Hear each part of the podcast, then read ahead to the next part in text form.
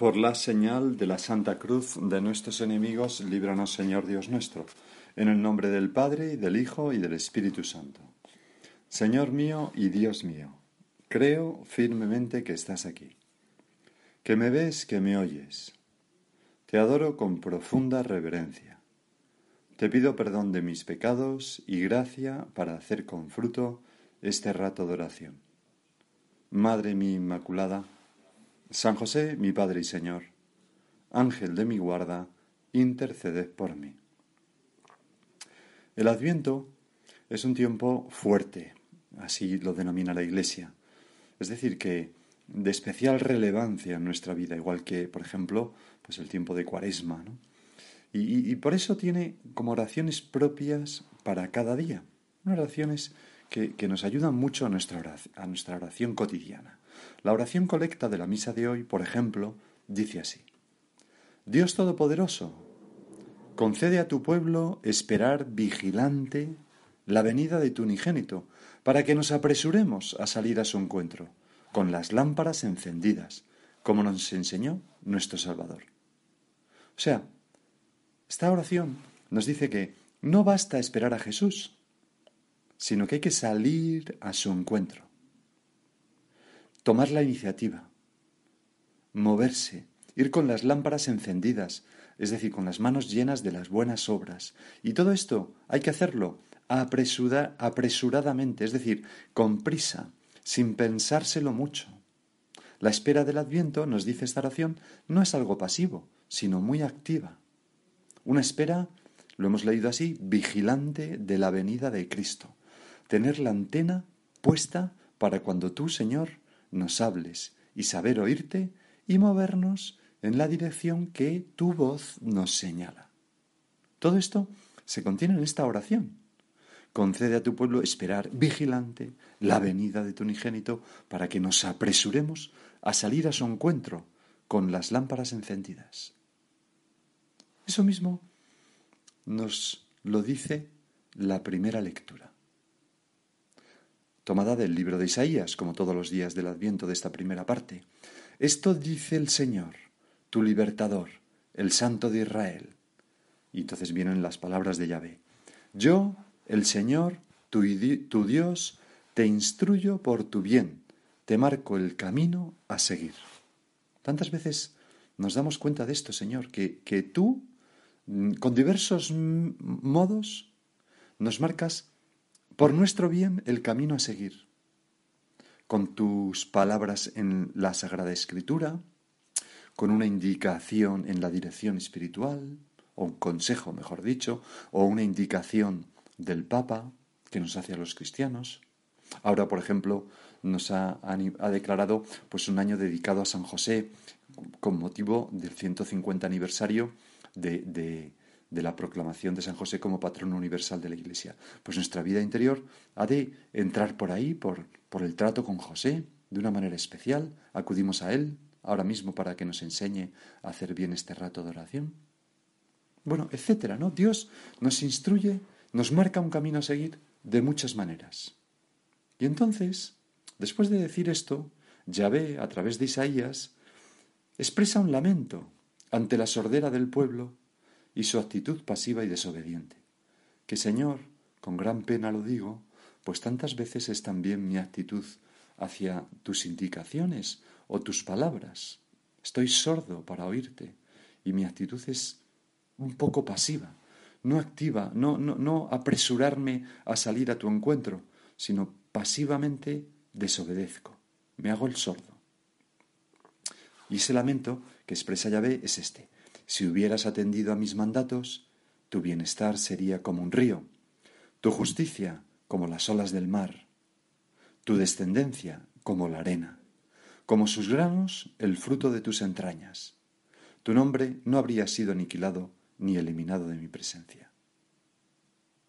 Cuántas cosas buenas pasarían en nuestra vida si supiéramos oírte, Señor, oírte a ti que vienes en este adviento, pero cada día, en cada instante, a indicarme el camino para vivir bien. Cuántos sufrimientos, dolores, desengaños, decepciones, frustraciones, etcétera, etcétera, etcétera, en nuestra vida son consecuencia de no haber sabido oírte llegar, de no haber salido apresuradamente hacia ti que nos señalabas el camino. Qué bien, Señor, entendemos todos nosotros, ¿no? Las palabras del Salmo responsorial de hoy, que responden a esa primera lectura. Dichoso el hombre que no sigue el consejo de los impíos, ni entra por la senda de los pecadores, ni se sienta en la reunión de los cínicos, sino que su gozo es la ley del Señor, y medita su ley día y noche. El que te sigue, Señor, el que sale a tu encuentro apresuradamente y, sigue el camino que tú le marcas, el que te sigue, Señor, tendrá la luz de la vida. Será como un árbol plantado al borde de la acequia. Da fruto en su sazón y no se marchitan sus hojas, y cuanto emprende tiene buen fin, buen fin. El que te sigue, Señor, tendrá la luz de la vida. Es decir, todo lo contrario a lo que hemos leído en ese lamento del profeta Isaías. Porque el Señor protege el camino de los justos.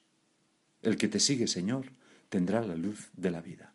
Señor, nosotros queremos salir a tu encuentro constantemente, día a día, minuto a minuto, en cada instante, siempre que escuchemos tu voz. Siempre que escuchemos tu voz en la oración, en la dirección espiritual, en un medio de formación al que asistimos, en una homilía de la Santa Misa, en que predican sobre el Evangelio, etcétera, etcétera, etcétera. Y ahora estamos en mejores condiciones para entender el Evangelio de hoy, al que nos ha ido preparando pues estas, esta primera lectura, este salmo y también la oración colecta. Dice así el Evangelio. En aquel tiempo dijo Jesús al gentío, ¿a quién compararé esta generación?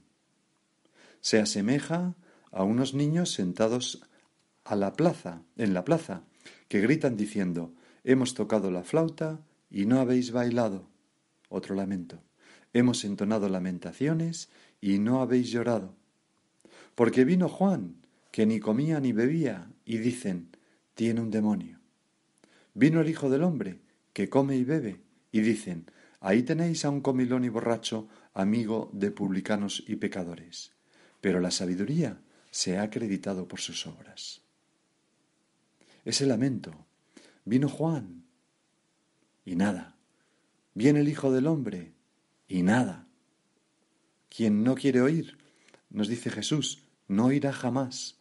Quien quiere escuchar desde la barrera como un espectador con espíritu crítico, sin dejarse zarandear por esa palabra de Dios, sin dejarse mover por esa música que suena y empezar a bailar, ese no alcanzará jamás la sabiduría, porque escuchar, escucharte a ti especialmente, Señor nuestro, supone dejarnos transformar por tu palabra, que es la verdad, dejarnos arrastrar por ella a locuras de amor, abrazar con todas nuestras fuerzas para vivir esas verdades que tú nos revelas.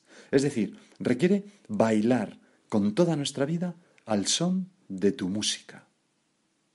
Señor, te pido que mis pies se pongan en movimiento cuando suene tu música. Una música que escucho, ya lo hemos dicho antes, en la misa, al proclamar y comentar el Evangelio, en la dirección espiritual, en una predicación, en un medio de formación, en un retiro, en una encíclica que nos escribe el Papa, en mi oración. Señor, que al sonar tu música yo me ponga a bailar, que no me frene, es decir, que vaya la buena de Dios hacia el bien que tú me propones, sin pensármelo demasiado, sin matizarlo tanto que se quede en nada, porque a veces se nos ocurre una buena cosa, pues voy a hacer esta limosna. Bueno, también tengo que cuidar de los míos. Bueno, pues a lo mejor no voy a hacer esa limosna, pero voy a intentar gastar yo un poco y, y nos quedamos en nada. Oye, ¿se te ha ocurrido esta cosa en la oración? Hazlo. Lánzate. Regala el abrigo que te ibas a comprar a ese pobre. O, cualquier otra cosa. O la entrega. ¿Me entregaré a Dios? Sí, no, bueno, pero no sé si estoy preparado, pero tal, pero cual, pero no sé qué. Oye, vamos a ver. La música de Dios. ¿La has oído? Pues baila su son. No pienses tanto. Las cosas de amor no se piensan mucho. Así nos decía San José María en una ocasión. Hijos míos, si no, vuestros padres y los míos no se habrían casado. Es evidente, las cosas de amor siempre tienen un punto de locura. Señor, ¿cómo nos gustaría oír tu música y bailar y dejarnos llevar por ella? como esa música que encanta, ¿no? Al flautista de Amelín, ¿no? Que iba encantando a los niños que seguían el sonido de su flauta. Pues si cuando tú pases junto a mí tocando tu flauta, yo me ponga a bailar detrás y te siga a donde quiera que me lleve, que me lleves. Porque cuántas veces se aborta la santidad por no, mm, ¿cómo diría yo? No tener esa libertad para, para dejarnos arrastrar por eso que hemos visto como bueno para nosotros por cobardía, en definitiva. En la vida interior hay que arriesgar, hay que lanzarse, hay que ser audaces. Ya digo, y esto mm, de una manera podemos pensar especial pues en, los medios de formación o en la dirección espiritual cuando alguien nos dice algo. Hace unos años, en el año 2000, pues no lo recuerdo ya, pero 2012 o así, tuve la suerte de hacer una convivencia en Roma junto a muchos otros sacerdotes de todo el mundo con el prelado del Opus Dei, para mí una persona santa, ya fallecida, Monseñor Javier Echevarría, ¿no? obispo prelado del Opus Dei.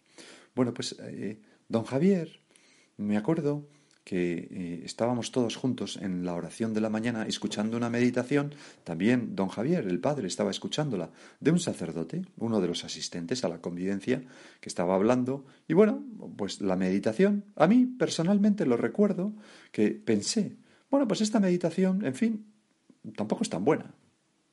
O sea, bien, bien. Y bueno, se me pasó por la cabeza esa tontería y ya está. Tampoco me dice nada. Y el caso es que después de la meditación, pues dijimos misa, fuimos a desayunar y tuvimos una charla con don Javier Echevarría, todos los sacerdotes. Y entonces, nada, empezó la charla así, diciendo, Hijos míos, cómo me ha conmovido lo que nuestro hermano, vuestro hermano y mi hijo nos decía esta mañana en la meditación, la entrañable misericordia de Dios. Y entonces empezó a comentar esto y se tiró la mitad de, su charla hablando de esa frase de la meditación. Y yo pensé, desde luego, qué mezquino soy, porque a una persona santa, cuánto bien saca de esa meditación. Y yo, lleno de orgullo, pues he dejado pasar una oportunidad de convertirme y conmoverme. Hombre, es verdad que cada uno tiene sus gustos, pero, pero creo que hay algo más profundo, que es lo que nos dice el Señor en esto. ¿A quién comparar esta generación? Se asemeja a unos niños sentados en la plaza que gritan diciendo Hemos tocado la flauta y no habéis bailado. Porque vino Juan y dicen Tiene un demonio. Vino el Hijo del Hombre y dicen Ahí tenéis un comilón. Es decir, nada nos sirve, ¿no? Nada nos sirve porque nosotros no somos lo suficientemente humildes y no estamos lo suficientemente dispuestos a escuchar a Dios y bailar la música que Él toca a través de esos instrumentos. Porque si no tenemos esa, actitud, de nada sirve el mejor predicador, la mejor charla, el mejor medio de formación que recibamos. Y tantas veces, Señor, despreciamos esos canales habituales por los que nos hablas porque nos parecen precisamente demasiado comunes, demasiado cercanos, demasiado como nosotros. Y claro, ningún profeta es apreciado en su tierra. Y es un error, porque como tú mismo nos dijiste, lo recoge San Lucas, quien a vosotros oye, a mí me oye. Quien a vosotros desprecia, a mí me desprecia. Y ese cura, ese sacerdote de tu parroquia, que predica con esfuerzo, que quizás no tiene un don de palabra, eh, pero que puede decir y dice ordinariamente cosas por las que el Espíritu Santo podría remover tu alma y acercarte al Señor. A ti y a mí, a todos, claro. Acuérdate de aquella parábola del rico y el pobre Lázaro que comenta Benedicto XVI. La parábola dice, recuerdas más o menos, el rico ha ido al infierno y el Lázaro ha ido al cielo. Y entonces el rico ve a Lázaro gozando de, de Abraham, ¿no? En el cielo, mientras él es atormentado. Y le dice, te ruego, Padre, se refiere a Abraham y le dice el rico Abraham, que le envíes, se refiere a Lázaro, a casa de mi padre, pues tengo cinco hermanos, para que les advierta y no vengan también a este lugar de tormento. Pero replicó Abraham, tienen a Moisés y a los profetas, que los oigan. Él dijo, No, padre Abraham, pero si alguno de entre los muertos va a ellos, se convertirán. Y le dijo, Si no escuchan a Moisés y a los profetas, tampoco se convencerán a que, aunque uno de los muertos resucite. Que son palabras, Señor, muy parecidas a estas otras que, hemos leído en el Evangelio de hoy. Porque vino Juan y dicen, tiene un demonio. Vino el Hijo del Hombre y dicen, ahí tenéis un comilón. Es decir, no escucharán ninguno. Pues Benedicto XVI comentaba este texto del rico y el padre Abraham de esta manera. Si Dios se manifestara más claramente, no sirve de nada si no se cambia el corazón para escuchar. Señor, ¿cómo está mi corazón de escuchador? ¿Y cómo está mi corazón de dócil para seguir lo que tú le digas? Porque mm, sin eso, todo lo que nos digan no servirá de nada. Y por eso, cuando no nos dice nada lo que nos dicen en un medio de formación, hay que pensar si la culpa no será nuestra y está fallando esa actitud de corazón. Fíjate cómo en otra ocasión nuestro Señor estaba mm, terminando la parábola del sembrador y los discípulos le piden que se la explique. Y entonces el Señor les dice, los que han recibido la semilla sobre la tierra buena son aquellos que oyen la palabra, la reciben y dan fruto, el treinta por uno, el sesenta por uno y el ciento por uno. O sea, la reciben, la acogen, la escuchen y dan fruto y bailan. Cuando suena la flauta, se ponen a bailar, se dejan llevar por ella. Y dan fruto.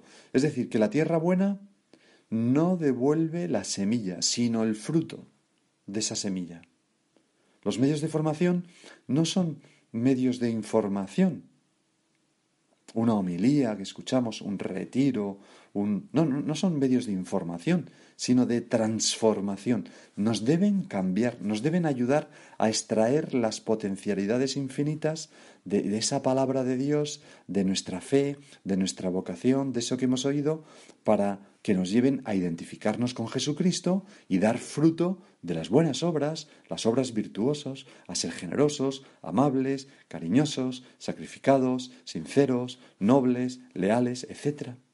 Y esto no suele pasar sin que nosotros tengamos que poner algo de nuestra parte. Y volvemos al comienzo de la meditación. No es el tiempo de Adviento algo pasivo. Nos preparamos para recibir al Señor, pero es una preparación muy activa. De lo contrario, pues volveremos a, obligar a, a ti, Señor, obligarte a ti, Señor, a expresar ese lamento de nuevo.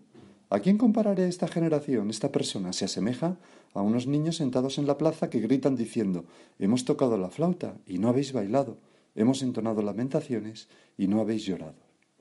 Hay que bailar en la dirección espiritual, en una predicación, en los medios de formación. Todos ellos nos tocan la música de Dios, pero hay que poner de nuestra parte, hay que bailar a su son.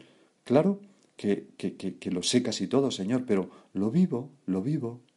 Por eso, fijaros, ¿no? ¿Cuántas cosas se contienen en esta maravillosa oración colecta?